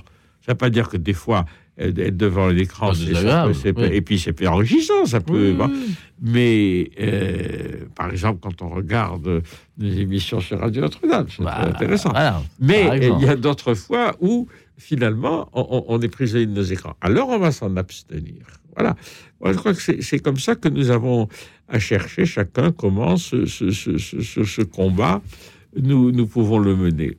Alors, il y a aussi un autre aspect, et je crois qu'il n'est pas euh, inintéressant de souligner. C'est que euh, c'est un témoignage aussi que nous donnons. Euh, quand j'étais curé de paroisse, j'expliquais tous les ans à mes paroissiens, euh, et souvent euh, euh, c'était pas sans rumeur, Hmm. que pendant le carême, c'était sans doute pas le moment le vendredi soir de faire des grandes fêtes. Oui. Et on me disait, mais vous vous rendez pas compte, n'est-ce pas, les gens, euh, n'est-ce pas, qui nous invitent, euh, ils sont pas forcément des chrétiens, etc. Mais nous, est-ce que nous voulons donner le témoignage du temps dans lequel nous sommes? Et que le vendredi, en particulier pendant le carême, nous faisons mémoire de la passion du Christ, est-ce que c'est pas justement le jour où nous centrer sur euh, davantage la prière, la, la- la contemplation du mystère, etc., plutôt que d'aller passer une soirée? On a tous les autres jours de la semaine pour passer des soirées avec nos amis, etc. Et le carême ne dure jamais que 40 jours. Donc, est-ce que ça vaut c'est pas un témoignage aussi pendant ce carême pour le monde de dire ça Vous voyez, le- tout, tout le monde sait. Alors peut-être c'est euh, certains trouvent ça excessif la, la manière dont les musulmans respectent euh, le, Ramadan. le- le- le ramadan. Et, et- et- et tout le monde sait que c'est une, une pratique caractéristique de l'islam. Oui. Mais aujourd'hui, qui dans le monde où nous vivons saurait dire exactement ce que c'est que le carême pour les chrétiens? Voilà. Alors, euh, si nous, nous ne révélons pas le sens parce que nous ne l'avons pas compris nous-mêmes, qui va le révéler? Et donc, cette, abstinence euh, du carême, je crois que ça se manifeste aussi dans notre manière de vivre tout simplement les vendredis de carême. Pas simplement en allant prendre dîner chez des amis, mais aussi peut-être en, en consacrant ce, jour, ce vendredi, euh, faisant le- l'exercice du chemin de croix ou en consacrant plus de temps à la prière ce jour-là. Est-ce que le, le- la durée du carême, euh, il faut la, la prendre en compte quand on décide de, de poser un acte de libération Est-ce qu'il faut d'une certaine façon mettre la barre pas trop haut pour ne pas tomber sur euh, voilà, une difficulté finalement qu'on n'arrive pas, on n'arrivera pas. C'est-à-dire qu'il, je pense qu'il faut pas, euh, il faut pas prendre des, des décisions disproportionnées parce que là, on est sûr qu'on va pas les tenir. Oui. Ah, voilà, quelqu'un tout à l'heure vous évoquiez quelqu'un qui fumerait deux paquets de cigarettes par jour. S'il décide pendant le D'arrêter carême de supprimer complètement, on sait bien que ça va pas être possible. Donc, il faut pas prendre des décisions disproportionnées. C'est là d'ailleurs où on peut être aidé. Vous avez évoqué, on a évoqué tout à l'heure l'accompagnateur spirituel. L'accompagnateur spirituel peut aider justement à, à- à- à jauger les, ce que nous pouvons faire pour, pour changer, pour nous convertir pendant ce carême. Mais euh, de prendre des efforts euh, qui, semblent possibles à atteindre, et surtout en, vérifiant la manière dont, nous les mettons en pratique. Euh, On, a un certain nombre de semaines pour, le faire, donc faisons-le tranquillement et vérifions. Et puis, si, si vraiment c'est pas possible, choisissons un autre. Le, le risque, vous savez, c'est toujours ces, ces gens qui, à la fin du carême, disent Ah, j'ai même pas vu passer le carême. Ben oui, je l'ai pas vu passer, c'est parce que euh, pas- pendant le temps du carême, j'ai pas pris ce, ce- ce temps d'arrêt, de pause, de recul qui va me permettre de, de bien vérifier que ce temps, je le vis autrement que les autres semaines de l'année. Oui. Euh, on voit aussi euh, dans le, le- le mouvement du carême que certaines personnes se centrent autour de leurs propres questions. Est-ce que le carême, ça n'est pas aussi le moment privilégié pour reprendre à neuf mes relations avec autrui et ne pas être uniquement centré sur son ascèse personnelle, encore sur son, son petit moi, mais plutôt de dire tiens, je lève un peu la tête, je regarde autour de moi, et puis, euh, et puis est-ce que effectivement je suis euh, suffisamment proche de ma famille? Est-ce que je suis euh, suffisamment ouvert? Est-ce que, est-ce que j'ai encore euh, un peu de temps pour mes amis? Est-ce que voilà Est-ce qu'il n'y a Mm. pas cette dimension d'autrui? Oui. D'abord, il faut dire que cette ascèse dont vous parlez, elle n'a pas de sens si elle n'est qu'une pratique égoïste. Pour moi, tourner vers moi et je pense qu'à moi. Moi, ça va me permettre de grandir en sainteté, etc. Tout ce que vous faites, tout ce que vous dites, que ce soit toujours pour la plus grande gloire de Dieu. Eh bien, euh, aussi la 16, c'est pour la gloire de Dieu et c'est pour l'amour de nos frères. Et c'est pour ça que nous, que nous voulons changer aussi. Et euh, l'autre aspect, et vous faites bien de, de le souligner, parce que c'est le- le- le- l'un des thèmes principaux de- du message que le pape François nous a adressé cette année pour le carême. Il s'appuie sur la parabole du bon samaritain Oui. pour nous dire soyez proches, soyez plus proches Alors proches les uns des autres. En fait. les uns des autres, et puis il évoque la famille, les amis, etc., etc. Soyez plus proches, Euh, osez la proximité, parce que euh, de- de- souvent nous, nous cherchons euh, à, à nous protéger des autres, à nous mettre à l'abri des autres, des, des quémandeurs, des solliciteurs, des étrangers, des différents, voilà, et de, et de, et de se, se faire une espèce de, Carapace. de, ou de carapace ou de, ou de, de, de jardin délicieux, oui. clos, etc. Et alors que nous, nous sommes au milieu du monde, au milieu des autres, et nous n'avons pas peur de nous approcher pour ramasser le blessé qui est au bord de la route. Et je crois que cette idée de proximité, alors s'il y a euh, un- un- une, ligne pour, le carême, ça peut tout à fait être celle-là, parce que ça recouvre beaucoup de choses, après tout, cette proximité. Parce que ça peut être aussi la proximité vis-à-vis des gens que je rencontre tous les dimanches à l'église, sans leur dire un mot, sans les saluer. Ça peut être ça aussi, la proximité. Ça peut être de, de décider euh, d'aller visiter ce, voisin qui est rentré à l'hôpital voilà plusieurs semaines, et puis je ne le vois plus chez lui, mais je sais qu'il est à l'hôpital, mais je ne vais pas le voir.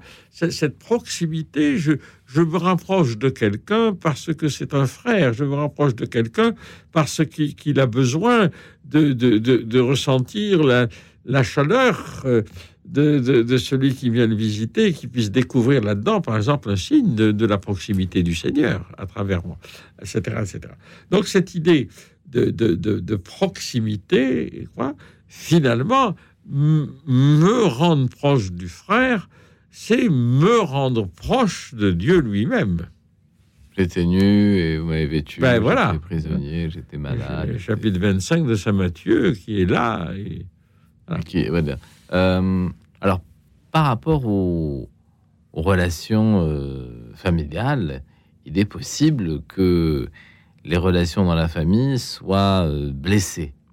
Est-ce que le moment du carême, ça n'est pas un moment privilégié pour tenter de combler les brèches, euh, d'aplanir les sentiers et de, et de retrouver de, la vie dans la relation. Ça peut être le couple, ça peut être parent-enfant, ça peut être euh, enfant-parent. Enfin, est-ce que voilà, est-ce que c'est pas un moment où on peut se dire, euh, bah, le carême, c'est aussi le, pardon? Je, m'engage un peu à, pardonner autour de moi et à, à redémarrer de façon nouvelle une relation.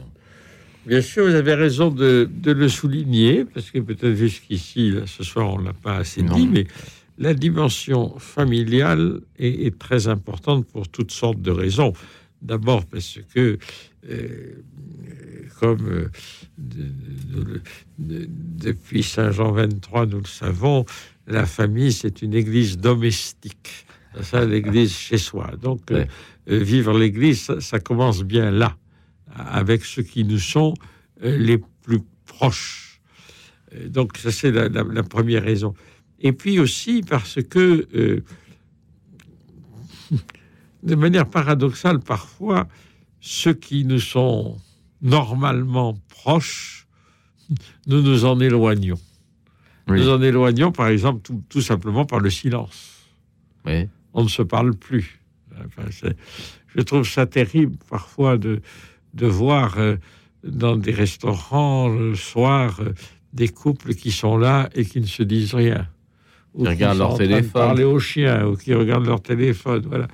Et, et- ils se sont pas mariés pour ça. Alors, euh, parfois, quand les gens sont trop proches, on, on finit par ne plus, par ne plus se parler pour pour pas créer des difficultés ou je ne sais pour quelle raison ou parce qu'on pense déjà savoir comment va l'autre réagir. Alors, le carême, c'est sans doute une manière aussi de, de, de renouveler les, les relations à l'intérieur de la famille, avec le conjoint, avec les enfants. enfants, euh, avec les, Les parents, parents, peut-être aussi. Voilà, de, de, euh, cette visite, par exemple, cette visite aux parents que, que, que nous devons, ça, je crois que c'est- très important. Alors parfois les gens traînent les pieds hein, pour aller voir leurs parents, c'est compliqué. oui. Parce que les parents sont âgés, Ben oui. on a l'impression qu'ils radotent toujours un peu les mêmes trucs. Ben oui. euh, que bon. Mais voilà, je crois que c'est cette proximité là aussi que nous avons à vivre, en sachant bien que euh, le, le- le- le- nous avons à aimer, à aimer, pas seulement à honorer, mais à aimer les membres de notre famille, c'est-à-dire à le- le- leur prodiguer cet amour dont nous disons que nous voulons le mettre en pratique vis-à-vis de, de tant de gens autour de nous, mais d'abord commençons là. Oui, alors il y a beaucoup de gens qui donnent énormément autour d'eux et puis à la maison, zéro. Ben oui, un peu, oui. Alors, c'est un des risques. C'est Eh un oui. des risques parce qu'on se connaît trop, justement, parfois, ou qu'on pense se connaître trop. Donc on n'a plus rien à donner parce que de toute façon les choses se sont un peu sclérosées. Ça sclérosé parce que on, suppose qu'on connaît la réaction que l'autre va avoir, donc c'est pas la peine que. Voilà. Et, et donc on ne renouvelle pas notre, non plus notre manière d'accueillir l'autre, notre manière de regarder l'autre. Enfin, je- mon expérience. L'homme marié est limitée dans assez le limité. domaine, mais mais je, je crois qu'il ne peut pas y avoir de, de, de, de, de- véritable amour dans un couple s'il n'y a pas euh, un peu d'admiration devant l'autre.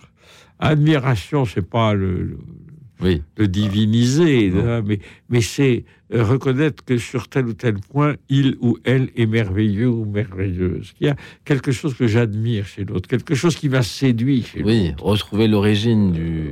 Voilà. ou, ou l'origine, ou d'autres choses que j'ai découvertes depuis Oui, que je me suis marié. Oui. Parce que là aussi, il y a un progrès des choses que je n'avais pas vues ou que- qui n'étaient pas encore mis en lumière. Mais donc, de, de- de- alors c'est encore mieux si on l'exprime, cette admiration, mais peut-être c'est difficile. Mais, mais au moins, déjà, de, de, de, de- de le confesser devant Dieu dans sa prière. Seigneur, je te bénis pour mon épouse. Voilà. Je crois que cette, cette idée de, de, de bénédiction, hein, vous parliez des relations familiales, mais dans une famille, on doit se bénir les uns les autres. Alors se bénir étymologiquement, c'est dire du bien. d'autres. Dire du bien d'eux et dire du bien au nom de Dieu. Hein? Et le, le, le- c'est, par exemple la bénédiction des parents à leurs enfants.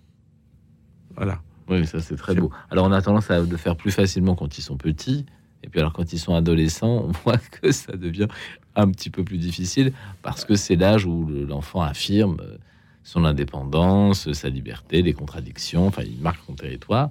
Donc euh, pour les parents qui ont des grands ados et qui nous écoutent, euh, comment comment continuer justement à, à bénir leurs enfants qui font absolument le contraire de ce qu'on essaie de leur enseigner? Bon, mais ah, bah oui, ça c'est Oui, classique. mais euh, d'abord, quand je disais les bénir, euh, c'est pas c'est pas forcément en faire une manifestation extérieure, mais d'abord les, les bénir dans notre prière. Alors, euh, Si, si on peut en plus les bénir physiquement, bien sûr, c'est mieux, mais c'est vrai qu'il y a certains âges où c'est peut-être un peu plus délicat. Oui, ça c'est sûr. Mais je crois que les parents ne disent pas forcément assez souvent à leurs enfants qu'ils les aiment. Voilà. Ça, c'est vrai. Mais euh, bénir, euh, bénir, c'est une manière de dire je t'aime. Parce que quand on bénit, on, on- on bénit Dieu pour cet enfant qui est là, pour cet adolescent qui est là, et en retour de cette bénédiction que j'adresse vers Dieu, j'attends que Dieu le bénisse, c'est-à-dire j'attends que Dieu le fortifie, l'accompagne, etc. Il y, a, il y a cette double dimension de la bénédiction, la bénédiction ascendante, la bénédiction descendante, et, et- et l'une entraîne l'autre. Voilà. Et donc, je crois que cette, cette- cette idée de bénédiction, et peut-être que le carême, le carême est d'autant plus, on n'a pas abordé cette, cet aspect-là, ouais. mais euh, dans le, le missel nouveau que nous avons, le missel francophone nouveau que nous avons depuis quelques années maintenant, Oui. il y a, euh, qui a été rétabli pour chaque jour du carême, une bénédiction spéciale à la fin de la messe, qui, qui, qui, qui avait été omise dans l'édition précédente, je ne sais pas pourquoi, mais en tout Mhm. cas là, elle est rétablie. Et je suis sûr que, euh, parce que j'en ai fait l'expérience là tous ces derniers jours, que Oui. Euh, on, on- on ne met pas assez en valeur le- les textes magnifiques de ces bénédictions qui, qui sont certes pour l'usage liturgique, mais qui peuvent servir chaque jour pour notre prière et pour nos fameux efforts de carême Oui. dont on parlait efforts, tout à l'heure, on pourrait s'inspirer de ces bénédictions, de ces prières sur le peuple de la fin de chacune des messes chaque jour du carême. Alors peut-être que effectivement dans nos dans nos résolutions de carême, pour ne pas dire effort, mais en tout cas dans notre volonté de poser des actes pour autrui, on pourrait prier euh, et bénir euh, les gens qui nous sont les plus proches, et puis euh, pour finir peut-être les gens qui nous sont un peu moins proches ou avec lesquels on a des difficultés. Nous allons écouter maintenant le chœur des sœurs du monastère de Sainte-Élisabeth de Minsk. Nous prions pour la Russie et pour l'Ukraine afin que ces pays retrouvent le chemin de la paix. Dieu soit loué en toutes choses. Ça rejoint ce que nous venons de dire. Le cœur des sœurs du monastère de Sainte-Élisabeth de Minsk. Écoute dans la nuit, une émission produite par Radio Notre-Dame et diffusée également par RCF.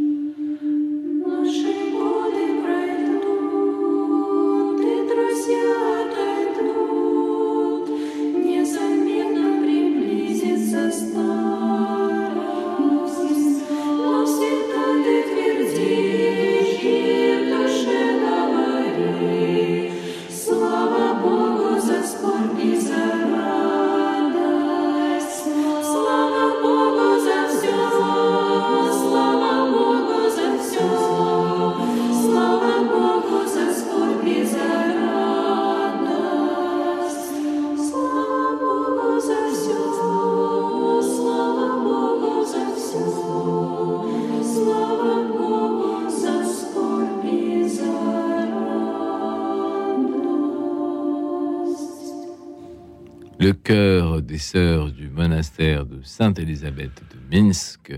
Et donc nous pouvons rappeler à nos éditeurs qu'il est bon de prier pour la paix partout dans le monde, et quelles que soient les nations belligérantes. Euh, nous n'avions pas encore parlé euh, de la dimension euh, synodale ou ecclésiale du carême, et notamment à ce titre des catéchumènes. Alors, Monseigneur Abraham, dites-nous quelque chose sur cette dimension ecclésiale du carême. Alors, il, il est, il, il est vrai que c'est un, un point qui a besoin d'être souligné. On aurait pu le faire peut-être plus tôt, Oui. mais le, le carême, euh, euh, on l'a déjà évoqué, mais c'est pas du tout euh, une espèce de temps privé. Non. Hein, C'est l'Église tout entière qui se met en route. On peut décider, chacune et chacun d'entre nous, selon les moments de notre vie, de, de se lancer dans une transformation particulière à cause de notre histoire, etc. Bon. Mais là, c'est toute l'Église, n'est-ce pas, de- de- depuis le pape euh, jusqu'au dernier des fidèles, toute l'Église qui est en route vers le carême. Et c'est d'ailleurs euh, intéressant de, savoir que tous les ans, il y a, à, Rome euh, une retraite du pape avec toute la curie romaine. Donc tout, le monde est en route. Et cette dimension-là est d'autant plus importante que ça, manifeste une, énergie de la communion ecclésiale. Nous sommes portés par ce que font les autres et les autres sont portés par ce que moi je fais. C'est-à-dire, c'est vraiment une expérience de communion. Alors, Pas encore la communion des saints, mais presque. ben, si, au sens propre du terme, puisque les, les, les, les- les actes des apôtres euh, disent euh, des, des- des chrétiens qui, qui sont des saints, en tout cas des saints En en, en devenir. devenir. Nous sommes en route vers la sainteté, mais il y a quelque chose de ça, effectivement. Et euh, cette communion-là, elle est une communion qui se fait sur le chemin. Donc, c'est le sens propre du mot synodal. Enfin, c'est la synodalité de l'Église, euh, dont, on parle beaucoup en ce moment comme si c'était euh, une nouveauté troublante. En réalité, c'est la seule manière de vivre de l'Église. Nous, nous avançons ensemble dans ce pèlerinage terrestre. euh, Et toute l'Église avance ensemble et nous sommes plus forts quand nous avançons ensemble. Donc, cette, cette dimension-là de, de- de- la communauté, de la collectivité, de ecclésialité est, est tout à fait capitale. Et c'est dans ce cadre que euh, nous pouvons saisir ou que nous devrions saisir cette grâce qu'est l'accompagnement ultime euh, de nos catéchumènes vers euh, leur initiation chrétienne dans la nuit de Pâques, où ils seront baptisés, confirmés et eucharistiés. C'est toute l'Église qui les porte. Ben voilà, c'est à la fois, à la fois, c'est toute l'Église qui, qui, les- qui les porte, et en même temps, pour l'Église, c'est une grâce, parce que euh, le fait, autant que nous les accompagnons effectivement, le fait d'accompagner des hommes et des femmes vers leur baptême nous conduit nous-mêmes à redécouvrir la richesse de, de notre baptême. Voyez-vous, Le- il faut pas dire, je crois, quelle chance ils ont eux d'avoir reçu le baptême à l'âge adulte, parce que eux, au moins ils savent ce qu'ils font, etc. Moi, si j'ai été baptisé quand j'avais trois jours, c'est une grâce pour moi, même si je n'ai pas, conscience tout de suite souvenir. oui. tout de suite, mais, Oui. mais quand même, je sais que c'est une grâce. Donc, le fait que euh, je doive accompagner d'autres vers ce baptême me, me, me, me replonge dans, dans la joie de, de, de mon propre baptême. Et on, on ne peut que regretter que on- encore on n'ait pas suffisamment pris la mesure de ce grand mouvement du catéchuménat au point que toutes nos communautés se sentent concernées par ce qu'ils font. Et pas, voilà, et pas seulement le petit groupe Et d'accompagnateurs. pas seulement un petit groupe accompagnateur. Je pense aux, aux- aux splendides liturgies des derniers dimanches de carême, euh, 3, 4, 5, qui sont consacrés au scrutin. Oui. Voilà. Bon, ces scrutins, c'est où, où- où ces, ces- ces personnes qui demandent le baptême se laissent scruter par la parole de Dieu et par la communauté. Au fond, c'est une invitation pour chacune et chacun d'entre nous à entrer dans le même type de démarche. Et dans le cadre des scrutins, il y a toujours aussi cette, cet aspect de, de, de, de la lutte contre le démon. Ça cet aspect de, de, la lutte contre le tentateur dont nous avons parlé tout Oui. à l'heure, dont nous avons besoin aussi. Et donc, le- le- les démarches que font ces catéchumènes, elles, elles sont aussi pour nous une invitation à rentrer dans cette même démarche que, que eux font pour la première fois en ce moment. Donc c'est une grande chance Toute la communauté. ces catéchumènes de plus en plus nombreux. C'est une grande chance que nos communautés devraient euh, de mieux en mieux saisir. Oui, et, et- et profiter de cet élan pour euh, Ouais. toujours se convertir et renouveler les grâces Voilà. de son propre baptême. Merci euh, beaucoup, euh, Monseigneur Ebram, d'être venu jusqu'à nous ce soir pour nous parler du renouvellement de notre vie spirituelle en ces temps de carême. Merci à Denis Thomas qui a contribué à réaliser cette émission. Merci à Alexis Duménil qui l'a réalisé. Merci à nos bénévoles qui ce soir ont pris vos appels, Anne et Laetitia. Et quant à moi, je vous retrouverai la semaine prochaine. Je passerai demain le relais à Cécilia Duterre, qui animera l'émission du vendredi d'écoute dans la nuit. Et je vous confie à la prière de vos anges gardiens et vous dis à la semaine prochaine. Merci encore, Monseigneur. Merci.